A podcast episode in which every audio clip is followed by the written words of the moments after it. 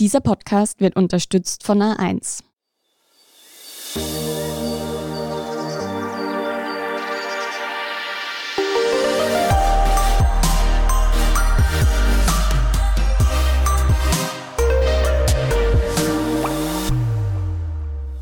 Willkommen zu Besser Leben, der Standard-Podcast zum Glücklichwerden. Ich bin Martin Schauhuber. Ich bin Selina Thaler. Und bei uns wird es heute ganz still. Wir reden über Stille, wir reden aber auch über Lärm. Es ist Weihnachten. Demnächst, wenn ihr das hört, war es vielleicht sogar schon, je nachdem, wie pünktlich man hört. Weihnachten, stille Nacht, es ist ruhig, es ist besinnlich. Seit ständig Lockdown ist es sowieso alles ein bisschen leiser, zumindest am Anfang. Selina, du hast dir dieses Thema heute ausgesucht. Magst du Stille? Eigentlich schon. Ich habe so drüber nachgedacht und bei mir zu Hause ist es eigentlich sehr oft einfach leise. Also es gibt so Tage, da rennt den ganzen Tag Radio, aber wenn ich jetzt zum Beispiel arbeite oder so, ist es eigentlich immer Totenstille. Also ich könnte jetzt nicht mich konzentrieren, wenn da irgendwas im Hintergrund läuft. Und du? Ich höre ein bisschen zu gerne Musik und Podcasts, dass jetzt oft still wäre, ehrlich gesagt. Also ich mag die Stille eigentlich schon, aber nicht so sehr wie Musik und Podcasts, glaube ich. Ja, ich dachte auch immer, dass ich sehr gerne Podcasts und Musik höre und seitdem Spotify Wrapped rausgekommen ist, also dieser Jahresrückblick, habe ich gemerkt, ich habe irgendwie so rund 21.000 Stunden, wo alle in meinem Umfeld hatten mindestens das Doppelte. Mhm. Also daraus war dann auch mein Schluss, dass ich gar nicht so oft irgendwie dann mich mit Musik mhm. beschalle. Ich weiß die Zahlen immer, ich glaube, ich was zwischen ein und zwei Stunden am Tag so. Was doch nicht ganz wenig ist. Tut uns Stille denn gut? Eindeutig ja. Also jetzt natürlich ein Disclaimer vorweg. Es gibt natürlich Menschen, die eben nichts hören oder nur sehr wenig hören, die also gehörlos sind. Aber wenn wir jetzt ganz allgemein über die Stille sprechen, dann ist Ruhe sowas wie Urlaub für unser Gehirn, heißt es. Also eine Studie von 2006 hat ergeben, dass zwei Minuten Stille erholsamer sind, als erholsame Musik zu hören. Und wenn wir jetzt aber so überlegen, und wir haben das vorher schon ein bisschen angerissen, die Stille ist in unserem Alltag eher eine Seltenheit. Also wenn wir jetzt daran denken, welche Geräusche, der ganze Lärm, der uns eigentlich tagtäglich begleitet, unterwegs zum Beispiel, die Hupen vom Verkehr, das Hintergrundgedudel im Supermarkt, das Telefonklingeln im Großraumbüro, überhaupt laute Musik, schreiende Kinder, der brummende Kühlschrank, die tickende Uhr, die Nachbarn. Also es gibt unheimlich viele Geräusche. Ich wäre schon nervös, wenn ich nur diese Liste höre. genau. Und das spricht schon etwas an. Die Stille hilft uns zu entspannen. Sie kann den Pegel an Stresshormonen senken und diese Stresshormone hängen auch mit dem Lärm zusammen. Dazu später ein bisschen mehr. Das heißt, ist es also ruhig, kann das Gehirn seine Ressourcen aufladen, die es für die Aufmerksamkeit benötigt, um etwa ein Problem zu lösen oder Entscheidungen zu treffen. Das heißt, wir können uns besser konzentrieren und arbeiten, lernen, wenn es leise ist. Laute Umgebungsgeräusche hindern uns eher. Das kann auch zu mehr Kreativität oder neuen Ideen verhelfen. Das hatten wir schon in ähnlicher Form beim Nichtstun. Da ist es ja oft auch ruhig. Und neben der Spannung ist die Stille auch ein Mittel, um zu reflektieren, um nachzudenken. Also das muss jetzt nicht so sein. Man kann auch versuchen, in dieser Stille den Gedanken zu entkommen. Und je nachdem, wie laut es ist, schlafen wir besser oder schlechter. Jetzt kann so komplette Stille potenziell aber doch auch unangenehm sein, oder? Ja, auf jeden Fall. Und es muss jetzt auch gar nicht diese Totenstille sein oder man eine Nadel fallen hören, dass man sich schon unwohl fühlt. Eben das habe ich vorher schon so ein bisschen mit den Gedanken angesprochen. Wenn es außen ruhig wird, dann wird es meistens innen laut. Also die Gedanken werden lauter. Und das kann natürlich anstrengend sein. Nicht jeder will diese Selbstreflexion und lässt sich dann irgendwie vielleicht berieseln mit Musik, um diese Gedanken nicht zu haben. Zwischenmenschlich ist es oft auch total unangenehm, wenn es diese Stille, diese Schweigepausen gibt. Die Forschenden vermuten, dass wir eben diese Stille auch als so unangenehm empfinden, weil sie in uns die Angst vor Einsamkeit weckt und kann dann auch ein bisschen eine Gewohnheit sein. Also wer zu Hause zum Beispiel nie gelernt hat, Schweigen zu ertragen, den oder die belastet das später umso mehr. Und weil du gesagt hast, diese komplette Stille, die gibt es im Prinzip nicht. Außer wir haben jetzt zu Hause einen schalltoten Raum. Aber in der Regel haben wir das im Alltag nicht. Und das ist auch etwas, was wir nicht mögen. Also wenn wir wirklich gar nichts hören, dann kommt es zu einer sensorischen Deprivation. Das ist ein sperriges Wort. Manche haben vielleicht eine Erinnerung an dieses Wort aus der Kuschelfolge. Das ist im Prinzip einfach der Mangel an Außenreizen. Das heißt, wenn wir gar nichts mehr hören, dann kann es sein, dass wir Angst bekommen oder Halluzinationen weil wir dann den eigenen Puls hören, ein inneres Rauschen und so weiter. Und das kann echt unangenehm sein und ist deshalb auch eine Foltermethode absolute Stille. Genauso zum Beispiel wie ein ständiges Tropfen von der Decke. Also du merkst schon, gewisse Geräusche haben einen Einfluss auf unsere Psyche und wir beschäftigen uns eben mit diesen Geräuschen oder dem Nichtvorhandensein von Geräuschen, wenn es jetzt mehr um Töne geht, also auch um Musik. Dem lege ich dann unsere Folge zur Musik nahe wenn wir schon bei Foltermethoden sind, du hast mir auch zwei Selbsttests aufgegeben, wo der erste war, Dunstabzug auf Vollgas zu drehen, Waschmaschine, war schon am Ende auch recht laut und dann noch dazu die Lautsprecher, die Bluetooth-Lautsprecher. Du hast mir aufgetragen, dann etwas zu lesen. Es war dann eher ein Versuchen, etwas zu lesen und dann das Ganze alles abzudrehen mhm. und weiterzulesen. Es war das erste einfach frustrierend, also äh, habe mich fast ein bisschen aufgeregt, dieses Eher ein bisschen so, wie wenn die Nachbarn Lärm machen. Man ärgert sich einfach, weil man halt überhaupt nicht zur dritten Zeile kommt, gefühlt. Und dann alles abzudrehen und weiterzulesen, war dann einfach nur eigenartig. Ich würde jetzt gern was Schöneres sagen, aber es war irgendwie dann einfach komisch. Okay. Vielleicht weil es in diesem Test-Setting war, ich weiß nicht. Ich, ich meine, natürlich, man kann dann schon wieder ein bisschen lesen, aber ich bin dann auch gedanklich dann halt schnell wieder zu dem Lärm, der schon weg war, mhm. zurück. Mhm. Von dem her. Das heißt, es war jetzt nicht eine super entspannende Stille dann, wo man sich gedacht hat, so, weil ich kenne das vom Dunstabzug, dass ich mir dann so, ach, es war endlich der Moment, vorbei. Der Moment des Abdrehens, also die Waschmaschine war dann schon aus, die war halt gerade am Fertigwerden dann. Und dann, wie ich dann den Dunstabzug abdreht habe und das Handy auf Pause, es war ein bisschen erlösend, möchte ich sagen, aber es war dann halt auch schnell wieder vorbei, irgendwie dieses Gefühl. Und da habe ich mir schon gedacht, okay, es ist wieder nichts. Vorher war es so laut. Und während dem Lärm konntest du den irgendwie ausblenden? Oder hat dich der einfach nur abgelenkt? Nein, also er hat mich abgelenkt. Ich konnte ihn nicht ausblenden. Ich kann mir vorstellen, dass die Tatsache, dass das ein Selbsttest war, da vielleicht auch mitgespielt hat, mhm. dass ich es vielleicht noch bewusster wahrgenommen habe. Und es war dann auch so noch am Abend, wie ich im Bett gelegen bin. Ich habe eigentlich relativ gut isolierende Fenster, aber ich habe das dann noch alles im Kopf gehabt, diese ganze Lärmthematik. Und dann ist mir aufgefallen, dass ich eigentlich durchs Fenster ein bisschen Autos durchhöre. Was mir sonst nie so bewusst gewesen wäre ich habe dann, also ich bin trotzdem ganz gut eingeschlafen, aber allein schon das Bewusstsein zu haben, führt bei mir dazu, dass es mich mehr nervt. Ja, das ist auch was, was aus unterschiedlichen Studien zum Beispiel auch hervorgegangen ist. Zum Beispiel, wenn man sich gewohnt ist, Ohrstöpsel zu verwenden, dass man dann, wenn man sie nicht drinnen hat, viel sensitiver auf Geräusche reagiert, auf die andere Menschen gar nicht reagieren, weil man einfach diese Ruhe so gewohnt ist. Also das wäre vielleicht ähnlich. Aber ich kenne zum Beispiel auch Leute, die können unter jedem, jeglichem Lärm arbeiten und sich so komplett abkapseln. Aber für mich funktioniert das überhaupt nicht, für dich scheinbar auch nicht. Nein, es gibt auch Leute, die behaupten zumindest es zu brauchen. Mhm. Aber diese Idee, die hinter diesem Selbsttest auch gestanden ist, ist, dass wir besonders von der Stille eben profitieren, wenn sie sich quasi abwechselt zwischen Trubel- und Ruhephasen. Das sollte so das optimale Verhältnis sein, zwei Drittel Beanspruchung der Ohren oder des Gehirns und ein Drittel Stille. Und deshalb war eben die Idee, kann das funktionieren, wenn man dann eben diesen Dunstabzug mal nicht hat. Ja. Woran liegt das? Also, dass wir da diese Abwechslung brauchen? Das liegt so ein bisschen daran, wie unsere Nervenzellen arbeiten. Wir haben das immer wieder mal besprochen, die lieben Abwechslung. Und die entladen sich immer dann, wenn sich etwas verändert. Manche Menschen kennen das, wenn sie zum Beispiel einen Ring am Finger tragen, einen neuen, dann fühlt sich das mega ungewohnt an an dieser Stelle, weil die Nervenzellen sagen, Berührung, Berührung, Berührung. Irgendwann ermüden sie und wir gewöhnen uns daran, dass der Ring am Finger ist. Also wir spüren das dann nicht mehr. Wenn wir den Ring dann aber ablegen, sagen die Nervenzellen Veränderung, hier ist irgendwas anders, der Ring ist weg. Und so ähnlich ist es beim Hören. Also sobald ein neues Geräusch ertönt, feuern die Neuronen und wird dieser Lärm konstant, wie zum Beispiel dieses Rauschen vom Dunstabzug, dann verstummen sie. Wird es dann wieder still, also man schaltet den Dunstabzug aus, sagen sie wieder Veränderung. Also so funktioniert das sehr vereinfacht gesagt. Aber vieles, was in der Stille passiert, weiß man noch nicht, einfach weil es unheimlich schwierig ist, das zu untersuchen. Zum Beispiel allein ein Hirnscan mit einem MRT geht nicht, weil diese Geräte einfach so laut sind, dass es nie so eine Stille hergestellt werden könnte für das Experiment. Und deshalb werden einfach viele Versuche noch mit Mäusen gemacht.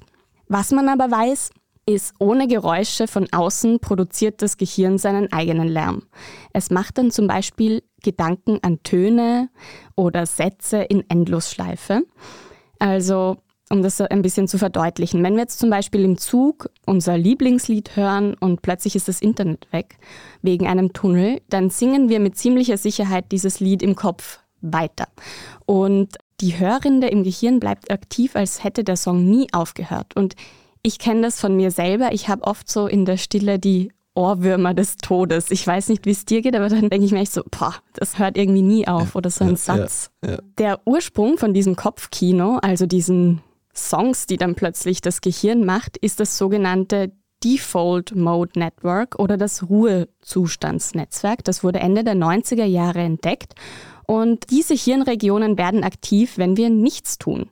Also wir hören ein Lied im Kopf, wir tagträumen, wir schauen aus dem Fenster, all diese Dinge, die wir auch schon in der Nichtstun-Folge besprochen haben. Wen das interessiert, der kann da mal reinhören, da haben wir uns stärker damit auseinandergesetzt. Okay, aber jetzt zu viel Lärm, eben, das weiß man ja auch sehr genau aus der eigenen Erfahrung, das tut nicht gut. Schädigt uns der auch wirklich jetzt dann körperlich? Ja, viel mehr, als wir vermuten würden. Also die Weltgesundheitsorganisation hat vor zehn Jahren, 2011, die Lärmbelästigung als eine der größten Gesundheitsgefahren unserer Zeit deklariert. Also sie ist nach Luftverschmutzung in Europa der zweithäufigste Umweltrisikofaktor für unsere Gesundheit. Das ist ganz schön viel. Also da gab es eben von der WHO eine Studie, eine Langzeitstudie unter Europäerinnen und Europäern. Und da ist rausgekommen, dass rund ein Fünftel der Menschen in Europa von permanentem Lärm über 55 Dezibel betroffen sind. Also das ist so ein andauernder Lärm von der Straße oder durch Flugverkehr. Und das kann eben krank machen. Was liegt da dahinter? Wir können unseren Hörsinn nicht bewusst beeinflussen oder ausschalten, so wie wir unsere Augen zumachen können. Also in der Regel merken wir dann schon, okay, es ist heller oder dunkler, wenn wir die Augen zumachen, aber wir sehen einfach nichts. Bei den Ohren funktioniert das so nicht. Selbst wenn wir die Ohren zuhalten, hören wir in der Regel noch irgendwas. Das heißt, der Lärm ist immer da oder eine Störquelle und das kann eben auch eine Stressquelle sein. Unsere Ohren sind nämlich ein Warnorgan. Das heißt, der jahrhunderttausend Mensch, der immer noch in uns steckt, wird dann schwer nervös, wenn ständig die Ohren sagen, da ist was. Mhm, genau, weil das Gehirn reagiert eben sehr prompt auf Geräusche, auch im Schlaf. Die senden und empfangen sozusagen immer. Und dieser ungewohnte Lärm, der aktiviert einfach das Angstzentrum und dann werden Stresshormone ausgeschüttet. Also sobald irgendwie Lärm da ist, sind wir in Alarmbereitschaft und die Muskeln spannen sich an, die Blutgefäße ziehen sich zusammen, der Herzschlag wird schneller. Manche beschreiben Lärm wie Treppensteigen, also dass es so anstrengend ist körperlich, nur dass wir eben nicht entscheiden können, wann wir eine Pause machen. Ich kann mich auch erinnern, wenn man durch Lärm aufgeweckt wird, den man nicht sofort perfekt zuordnen kann, ist das ja wirklich immer wahnsinnig ungut. Also ich habe es einmal geschafft, mit der Hand auf die Bettkante zu schlagen im Schlaf offenbar und habe mich damit selber aufgeweckt und ich weiß das noch, obwohl das bald ein Jahr her ist, weil es mich so geschreckt hat. Einfach so ein Lärm, den man überhaupt nicht zuordnen kann, in der Nacht, eben wie du sagst, da haut es einem ja wirklich die Stresshormone durch die Decke. Mhm. Wie wir diese Geräusche auch selektieren, dazu später mehr.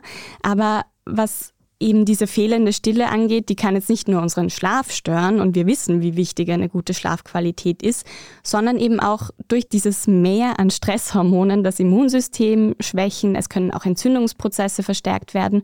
Und das ist so das, was das größte Problem ist, so wie ich das jetzt in der Recherche mitbekommen habe, ist, dass einfach Herz-Kreislauf-Erkrankungen wie Bluthochdruck oder Herzinfarkten die Folge sein können. Und an der Uni Bochum haben äh, Forscher herausgefunden, dass eben gerade diese Krankheiten auch in lauten Wohngegenden häufiger sind. Es gibt da einen Zusammenhang. Wer also an einer lauten Straße wohnt, kann sich da nicht wirklich dran gewöhnen, sondern hat einfach immer noch diese körperlichen Reaktionen, wenn jetzt ein Auto vorbeifährt. Es gibt auch noch andere Auswirkungen, also Lärm kann auch Lernstörungen oder Tinnitus bedingen und diese Bochumer Forscher haben auch einen Zusammenhang zwischen Fluglärm, Autolärm oder Zuglärm mit Depressionen hergestellt. Sie vermuten, dass es eben daran liegt, dass die Betroffenen das Gefühl haben, seit Jahren diesem Lärm ausgesetzt zu sein, ohne irgendwas dagegen tun zu können. Und umziehen ist ja nicht immer eine Option. Ich kann mich erinnern, mal ein sehr günstiges Haus gesehen zu haben im Süden Wiens. Und wir geschaut haben, wo ist der Haken? Und natürlich ist der Haken, das genau in der Einflugschneise liegt, nach Schwächert. Und dass dieser Fluglärm da sicher auch permanent präsent ist. Mhm. Wir gehen damit in die Werbung. Warum sollen sich Unternehmen hacken lassen? Wie digital ist Österreich 2050 und was bringt 5G wirklich? In Connect Live, dem Podcast von A1, nehmen wir euch mit auf eine Reise in die digitale Zukunft. Mit einflussreichen Persönlichkeiten, Expertinnen und Experten und Digital Natives diskutieren wir digitale Trends und blicken hinter die Kulissen von A1. Connect Live ist jetzt verfügbar auf der Podcast-Plattform deiner Wahl. Selina, natürlich, es gibt Lautstärken, die sind vergleichbar, aber es ist ja nicht jeder Lärm und jedes Geräusch gleich, oder? Also es wäre meine These, dass Vogelgezwitscher kaum zu laut werden kann.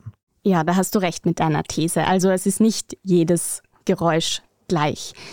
Wir empfinden zum Beispiel das Rauschen von einem Wildbach als angenehm, obwohl es genauso laut ist wie Verkehrslärm. Das heißt, der Lärm ist auch subjektiv. Wohlklingende Geräusche liegen oft in der Natur. Das hatten wir auch schon in der Regenfolge, wo wir ein bisschen drüber gesprochen haben. Nur so ein bisschen das einzuschätzen, wie laut sind eigentlich diese Geräusche. Und weil wir vorher von dieser Stressgrenze auch gesprochen haben. Ein Regentropfen hat so ungefähr 10 Dezibel, Regen an sich 50. Und ein bisschen weniger hat zum Beispiel Vogelgesang mit 40 Dezibel. Diese Stressgrenze, also ab der wir diese Hormone ausschütten wegen dem Lärm, die liegt bei 60 Dezibel. Also alles, was in der Natur so vorkommt, jetzt im leisen Rahmen, liegt unter dieser Stressgrenze. Was logischerweise drüber liegt, ist ein Gewitterdonner mit 120 Dezibel. Also das ist evolutionär irgendwie auch logisch, dass dann das Gehirn schreit, Achtung, Gefahr, pass auf dich auf. Aber auch ein Konzert ist ungefähr gleich laut oder das Großraumbüro kann auch schon Werte um rund 80 Dezibel erreichen oder ein Schnarchen mit 90 Dezibel. Das sollte man alles nicht unterschätzen. Diese lauten Werte, manche nervt das Schnarchen zum Beispiel unheimlich, andere nicht, aber man sollte es auf jeden Fall nicht unterschätzen, wenn man ständig in so lauten Umgebungen ist, weil das natürlich auch zu Gehörschäden führen kann.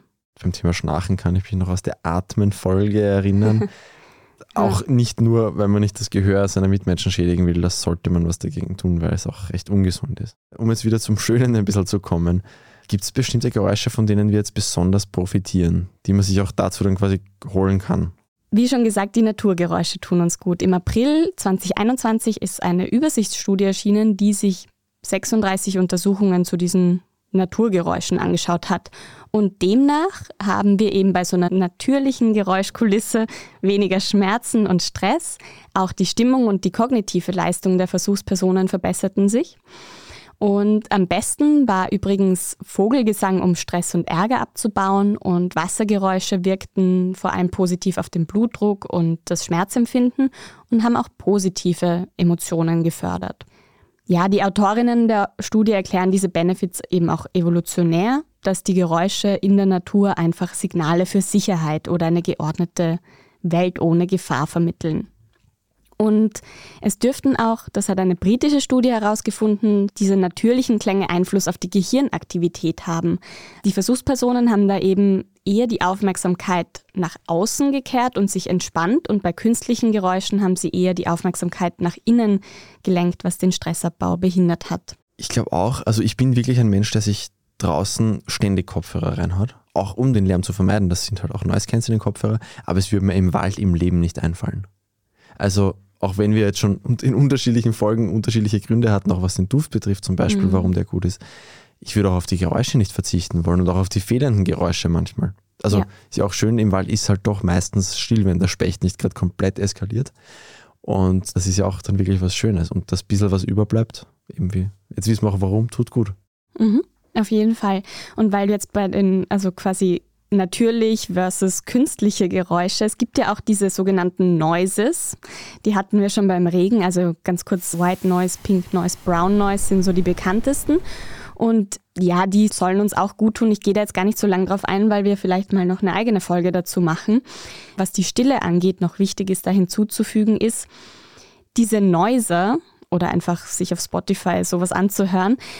Die sind ja im Prinzip dazu da, das Gehör mit konstantem Rauschen zu fluten. Die wurden auch entwickelt ursprünglich als begleitende Behandlung von Tinnitus. Und ja, mittlerweile verwenden das ganz viele Menschen zum Einschlafen, zum konzentriert Arbeiten und so weiter. Aber dieses ewige monotone Rauschen, denk an deinen Dunstabzug, der verwehrt uns natürlich auch die Stille, die unser Gehirn ab und zu mal braucht. Man kann das natürlich einsetzen, um eben konzentriert zu arbeiten, aber man sollte das schon auch mal ausschalten. In welchen Situationen brauchen wir denn die Stille? Ja, die Entspannung ist, glaube ich, eh klar. Das hatten wir jetzt schon oft. Aber eben auch beim Lernen und beim Arbeiten kann es total förderlich sein, weil eben zu viel Lernen zu mehr Stress führt. Und ja, Großraumbüros können da schon auch eine Stressquelle sein. Das haben vielleicht auch jetzt viele im Homeoffice gemerkt.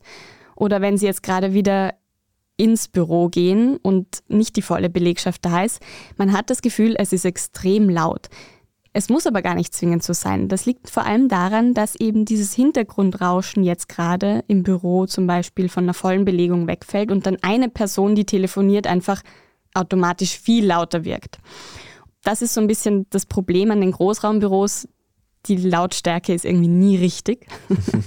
da kann man natürlich Kopfhörer aufsetzen und alles, aber ich finde, prinzipiell müssten die Büros viel mehr darauf ausgelegt sein, noch mehr Schall zu schlucken und irgendwie Orte für Gespräche zu schaffen. Das ist jetzt mal so das eine. Also beim Lernen und beim Arbeiten profitieren wir sehr von dieser Stille. Aber es muss jetzt nicht zwingend eben so ganz ruhig sein, sondern es können auch leise Geräusche sein. Solange es nicht Lärm ist, ist alles gut. Woran ich da gleich denke bei Stille und wo man es braucht, da denke ich an den Schlaf. Also das hat uns ja, glaube ich, auch der Professor Vize damals gesagt, dass man eine möglichst ruhige, auch also akustisch ruhige Schlafumgebung schaffen sollte. Mhm. Genau, also die Geräuschkulisse bestimmt auf jeden Fall unsere Schlafqualität. Und wir müssen gar nicht aufwachen, um vom Lärm beeinträchtigt zu sein, habe ich gelesen, sondern schon einzelne Geräusche können die Schlaftiefe verringern. Wird die Schlaftiefe zu häufig durchbrochen, kann das eben körperlich und psychisch krank machen. Das hatten wir in der Breite, in der breitesten Breite in der Schlaffolge. Und seitdem 14 Mal, glaube ich, darauf verwiesen. Schlaf ist genau. so wichtig. Genau. Aber eben, das ist das, was wir am Anfang schon ein bisschen angerissen haben mit diesem selektiven Hören. Das finde ich total spannend beim Schlaf, weil da ist zwar unser Bewusstsein abgeschottet, aber das Gehirn ist wachsam, es analysiert die eintreffenden Geräusche in wichtig oder unwichtig, in gefährlich oder ungefährlich.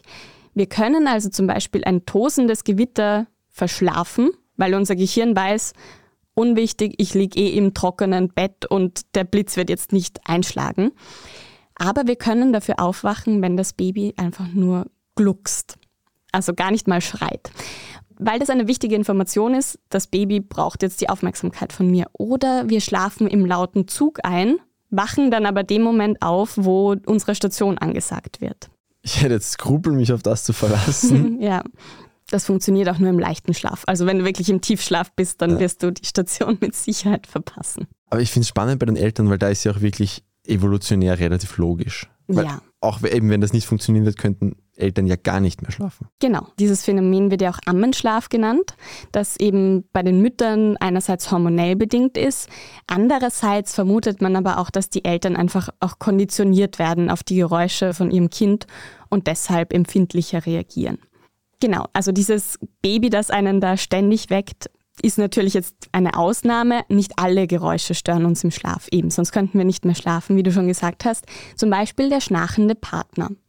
Diese 90 Dezibel können einen natürlich aufwecken, aber ich kenne auch viele, die einfach total seelenruhig da weiterschlafen, weil ihr Gehirn weiß, ist nur der schnarchende Partner, der erstickt mir jetzt dann nicht neben mir. Ich muss jetzt nicht eingreifen. Aber es kann ja trotzdem sein, dass dann eben, wenn das Schnarchen sehr laut ist, wie du vorhin gemeint hast, dass dann trotzdem die Schlaftiefe sabotiert wird. Ja. Das Schnarchen, okay. Ich meine, es ist wirklich, und seit du gesagt hast, du willst diese Folge machen, habe ich ein bisschen mehr darauf geachtet, Stille ist echt ein rares Gut. Wo finde ich denn die heutzutage noch? Ja, wirklich in wenigen Orten. Ich habe auch so ein bisschen nachgedacht. Also wenn man also religiös ist, in Kirchen oder Gotteshäusern in jeglicher Form ist es oft ruhig. Schweigekloster heißen schon so. da wird gar nicht gesprochen. Es gibt auch diese Räume der Stille. Das sind oft so ökumene Ruheräume. Die gibt es oft am Flughafen oder so, wo es wirklich ruhig ist. Den Wald hatten wir auch schon. Und wer sich wirklich so ganz genau anschauen will, wo ist es denn ruhig? Es gibt Lärmkarten, die müssen die EU-Länder machen, weil das ist eine Richtlinie, die werden alle fünf Jahre gemacht. Und da sieht man in Österreich, wo ist es wie laut. Das kann man sich zum Beispiel anschauen bei lärminfo.at. Und ja, das ist ganz interessant. Also ich wohne an einer sehr lauten Kreuzung, bin ich drauf gekommen. Bei mir hat es so ein 24 Stunden im Schnitt über 75 Dezibel Straßenlärm. Genau. Ist vielleicht auch nicht blöd, wenn man jetzt zum Beispiel ein Haus, eine Wohnung genau. kaufen, mieten, was auch immer will. Oder wenn man es ganz arg nimmt, sogar wenn es das bei jedem EU-Land gibt, wenn man sich ein Urlaubsquartier sucht. Mhm, und halt eben oft ist es an einer großen Straße und man weiß nicht wirklich, wie problematisch die ist, dann kann man sich vielleicht genauer anschauen. Wenn ich jetzt Stille in meinem Leben mehr Raum geben möchte, abgesehen davon, dass ich schaue, wo meine zukünftige Wohnung liegt und wie laut die ist, wie mache ich denn das? Ich habe jetzt so ein paar ganz unterschiedliche Sachen zusammengesammelt und vielleicht kann man davon was mitnehmen oder auch nicht. Ja, Meditation ist in der Regel etwas, wo man ruhig ist.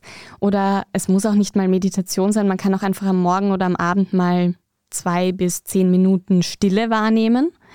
Das hast du ja auch gemacht in einem zweiten Selbsttest. Wie ist es dir eigentlich damit gegangen? Ganz okay, weil es nicht das erste Mal war für mich. Also ich habe auch einmal 24 Stunden in weitgehender Stille verbracht, also ohne okay. zu sprechen. Und das nimmt dann halt schon sehr viel Lärmquellen weg. Ich habe mich nie so entspannt gefühlt davor oder danach, wie am Ende dieser 24 Stunden. Ich habe es dann auch noch länger gemacht, weil ich es so gut gefunden habe. Aber irgendwann, ja, wenn alle anderen reden, redet man dann halt auch mit. Aber ja, es ist am Anfang schon wahnsinnig unangenehm, finde ich. Aber wenn man mal kurz durch dieses Unangenehm durch ist, dann merkt man einfach, dass eine Belastung wegfällt, finde ich. An die man sich schon gewöhnt hat, ja eh, aber die halt trotzdem eine Belastung ist und einem schadet. Und ich glaube, das merkt man einfach irgendwo im Körper. Mhm. Eben, es soll ja einfach so eine gewisse Pause auch fürs Gehirn sein und hat auch ein bisschen was mit Achtsamkeit zu tun, mit Präsentsein. Es gibt auch Apps dafür, um diese Stille auch zu genießen. Ich würde auch echt noch dazu sagen, für Menschen, die das jetzt vielleicht zum ersten Mal probieren, das ist ganz normal, dass am Anfang mühsam ist und es ist auch okay, wenn man nicht lang aushält. Also das, ich erinnere mich jetzt ein bisschen an die letzte Folge, man darf da jetzt nicht zu viel Angst vorm Scheitern unter Anführungszeichen haben man braucht einfach einige Anläufe und wenn man es jedes Mal zehn Sekunden länger schafft, dann sitzt man irgendwann dann fünf Minuten in der Stille und dann sind es irgendwann 30 Minuten, wenn man merkt, dass es einem gut tut. Aber es ist am Anfang, eben wie du uns jetzt erklärt hast, wir kennen das halt nicht mehr. Mhm. Und man muss ja auch gar nicht nichts tun. Man kann nichts tun in der Zeit, aber man kann auch ein Buch lesen. Also das ist ja auch etwas, was keine Geräusche macht, außer die Seiten, die rascheln. Genau, vielleicht bleiben wir gleich dabei beim Buchlesen. Also man kann ja auch mal lesen statt Netflix schauen oder nicht immer mit Kopfhörern durch die Welt gehen. Beim Pendeln mal nicht Musik hören zum Beispiel. Und ein anderer Punkt, Ohrstöpsel reintun oder Noise-Canceling-Kopfhörer. Auch so, wir haben einen Kollegen, der sitzt immer mit so Lärmschutzkopfhörer im Großraumbüro. Auch das kann ein Umgang mit dem Lärm sein. Aber wie vorher schon kurz gesagt, wir sollten aufpassen mit diesen Ohrstöpseln, weil das Gehirn eben sich sehr schnell daran gewöhnt und dann auf Dauer soll es eben laut Expertinnen und Experten ungesund sein, eben dem Ohr alle Reize zu entziehen. Und deshalb ist es so beim Schlafen, also wenn wirklich die Schlafqualität leidet, dann natürlich verwenden, wenn es einem hilft. Aber wenn man sie jetzt nicht zwingend braucht, ist es gut, sie einfach griffbereit zu haben, weil das einfach psychologisch wichtig ist, dass man das Gefühl hat, okay, ich bin im Lärm nicht hilflos ausgeliefert, ich kann sie mir reintun, aber Einschlafrituale helfen da oft mehr als irgendwelche Ohrstöpsel. Dann noch was, was vielleicht ein bisschen unpopulär klingt, aber auch sehr schön sein kann, gemeinsam schweigen. Das ist ja etwas, wovon man immer sagt, das ist so ein hohes Gut, wenn man das mit einem Menschen kann. Aber man fühlt sich dann trotzdem unwohl, wenn man beim Abendessen mal nichts redet. Ja. Es kann total unangenehm sein. Ich finde, es kommt total aufs Setting an. Also eben, wie ja. du sagst, beim Abendessen, das, da erzwinge ich das Gespräch. Also das ist mir so unangenehm. Mhm. So wenn man auf der Couch sich entspannt ist, dann ganz was anderes, finde genau, ich. Genau. Also vielleicht lieber dann mal auf der Couch als beim Abendessen oder wie es halt für einen richtig anfühlt. Oder auch mal die Hintergrundgeräusche ausschalten, wenn man sich unterhält. Also oft läuft dann der Fernseher oder das Radio oder irgendwie was auch immer. Oder ein Podcast. Den Podcast natürlich nicht ausschalten. Aber das wäre zum Beispiel etwas, man kann natürlich auch die Stille oder die Ruhe sich einteilen. Dieses Scheduling, was wir eh immer wieder mal haben, dass man sagt, nach Videomeetings mache ich wirklich eine Ruhepause, weil mein Gehirn da die ganze Zeit so viele Signale bekommt da kann ich nicht gleich wieder danach telefonieren. Oder man nutzt die Randzeiten. Also je mehr man gegen den Zyklus der Gesellschaft lebt, desto ruhiger ist es. Also ganz in der Früh, bevor alle aufstehen oder am Abend dann, wenn alle schon im Bett sind, je nachdem halt auch, wie man das mit seiner eigenen Konzentration in Einklang bringt, kann man natürlich auch da arbeiten. Ich weiß nicht, wie das bei dir ist. Ich würde jetzt nie um 6 Uhr anfangen und schon irgendwie drei Stunden arbeiten, bevor alle anderen arbeiten, aber ich bin eher die, die dann die Stille in der Nacht genießt und da mal drei Stunden arbeiten kann, das ganz charmant findet. Das gilt für mich auch und das vor allem in Zeiten, wo man noch im Büro auch so Sachen gemacht hat, die man eigentlich auch aus dem Laptop machen konnte, habe ich das auch manchmal gemacht, dass ich dann halt noch ein paar Stunden länger gesessen bin weil da war es dann halt einmal ruhig. Wenn ich jetzt aber einfach die Wohnung habe, in der ich wohne und da ist eine vielbefahrene Straße und es ist einfach laut, wie kann ich dann gegensteuern? Ich glaube, eines der wichtigsten Dinge sind abgedichtete Fenster. Das macht unheimlich viel aus, also das merke ich auch bei mir. Und Vorhänge oder irgendwelche schallschluckenden Materialien, meistens ist das was Stoff, und ja, die Ohrstöpsel. Ich habe zum Beispiel auch dann die letzten Tage immer wieder versucht, eben mit so White Noise und Pink Noise zu arbeiten, weil es ja heißt, dass die die Störgeräusche quasi neutralisieren sollen oder zumindest nicht mehr so stark in den Vordergrund bringen. Ich habe davon mehr Kopfhörer bekommen als irgendwie was anderes. Aber man muss schon sagen, es schluckt wirklich die Autogeräusche. Also du hörst dann kaum mehr was, wenn irgendwas vorbeifährt oder halt in letzter Konsequenz umziehen, wenn es einen so stark belastet. Das sind jetzt vielleicht so ein bisschen Nona-Net-Tipps, aber um da jetzt nicht in die Top-Akustik hineinzugehen, mit der ich mich auch gar nicht so gut auskenne wie unser Produzent. Ja, da müssen wir Platz tauschen. Gibt es jetzt Personen, die sich dann besonders vor dem Lärm schützen sollten? Also mir kommt es ein bisschen vor, zum Beispiel, als würden ältere Leute vielleicht eher noch die Stille auch brauchen. Ja, also allgemein würde ich sagen, Stille tut uns allen gut, in jedem Alter und vieles von diesem Lärm ist ja auch wirklich subjektiv. Das hatten wir ja schon. Was den einen stört, das hört die andere vielleicht gar nicht.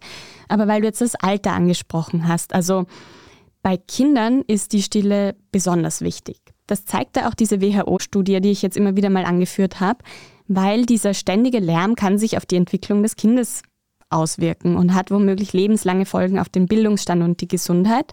Und mit Lärm ist da eben gemeint, dass Kinder zu Hause oder im Klassenzimmer dem Lärm von Flugzeugen, Zug oder Autobahnen ausgesetzt sind. Und da gab es echt viele, viele Studien dazu. Die erste schon in den 70ern, wo Grundschülerinnen und Schüler untersucht wurden. Und die waren einfach bei den kognitiven und sprachlichen Fähigkeiten um ein Jahr langsamer, also zurück, als die Kinder, die jetzt in der Schule ein ruhigeres Klassenzimmer hatten. Und das ist schon beachtlich, finde ich. Diese Kinder entwickeln natürlich dann auch Stressreaktionen gegen diesen Lärm oder wegen dem Lärm. Das ist auf jeden Fall wichtig, aber auch bei den älteren Menschen. Da nimmt ja einerseits das Hörvermögen ab und deshalb reagieren die besonders auf laute Geräusche. Und wenn ältere Menschen permanent lärmbelastet sind, das zeigt eine aktuelle Studie, das heißt im Schnitt über eine Dauer von zehn Jahren, dann haben sie ein höheres Risiko, an Demenz zu erkranken. Also auch nicht so gut. Es ist auf jeden Fall so, diese, das ist eine Studie aus Dänemark und da gab es einfach einen Zusammenhang zwischen diesen Demenzerkrankungen und dem Verkehrslärm. Also das ist jetzt kein kausaler Zusammenhang, weil da nicht alle Faktoren, die das irgendwie bedingen könnten, untersucht wurden. Aber es wird davon ausgegangen, dass man das annehmen kann, dass der Lärm da eine Wirkung hat aber auch zum Beispiel haben Menschen, die eine Behinderung haben, oft auch Probleme mit dem Lärm. Also zum Beispiel Menschen mit Autismus oder Autismus-Spektrum haben oft so eine Reizüberflutung und deshalb gibt es auch in der Schweiz jetzt zum Beispiel eine stille Stunde im Supermarkt, um eben das Einkaufen für diese Menschen zu erleichtern. Auch hochsensible Menschen haben oft so mit akustischer Reizüberflutung zu kämpfen. Also das sollte man sich auch immer ein bisschen vor Augen führen. Und anscheinend ist es so, das hat jetzt im November eine Studie von der Uni Lübeck herausgefunden, oder sie legt es zumindest nahe, dass wir je nach Persönlichkeit auch anders vom Lärm betroffen sind. Also diese Studie hat gezeigt, dass Menschen, die eher sorgenvoll sind, zwar besser hören, also da dürfte dieses Warnsignal oder Warnorgan noch irgendwie gut ausgeprägt sein, aber sie kommen viel schlechter mit diesen störenden Hintergrundgeräuschen zurecht. Okay, und so tiefenentspannte Leute, die tun sich dann wahrscheinlich leichter damit. Genau, wir können das besser ausblenden. Und ja, etwas, was uns alle irgendwo betrifft, ist, die Stille täte uns auch beim Einkaufen gut. Ja, also die Musik. Deswegen gibt sie es nicht. Genau, also die Musik kurbelt den Konsum an und unsere Kauflust. Das hatten wir schon in der Musikfolge auch, also ein bisschen näher noch beschrieben. Okay, also kurz gesagt, Stille tut uns gut und ist holenswert. Jetzt gehen wir in die Weihnachtspause und da wird hoffentlich irgendwo Schnee fallen in Österreich. Und die Stille ist ja auch ein Reiz des Schneefalls. Wer an die Regenfolge denkt, weiß, gut anziehen, sonst kann man sich dann leicht verkühlen. Aber da ist rausgehen vielleicht auch wegen der Stille dann noch ein bisschen schöner. Voll, ich mag das auch total gerne, wenn das alles so wie in Watte gepackt ist. Wir wünschen euch auf jeden Fall frohe Weihnachten oder Feiertage, je nachdem, ob ihr feiert oder nicht, und einen guten Start ins neue Jahr. Wir sind dann wieder in der zweiten Jännerwoche mit einer neuen Folge am Start und bis dahin wird's still. Genießt die Stille, ja. Dass es nicht immer nur still ist, könnt ihr uns auch gerne abonnieren auf Spotify, auf Apple Podcasts, sehr, sehr gerne auch auf kleineren Podcast-Plattformen und empfehlen uns vielleicht weiter. Zu Weihnachten trifft man Familie, die sind vielleicht noch nicht so podcast-affin. Das freut uns immer sehr, wenn wir neue Hörerinnen und Hörer finden. Und wenn ihr uns ein kleines Weihnachtsgeschenk machen wollt, dann könnt ihr uns auch gerne bewerten oder uns Feedback schreiben an besserleben.derstandard.at. Das war Besser Leben, der Standard-Podcast zum Glücklichwerden. Baba. Und bis nächstes Jahr.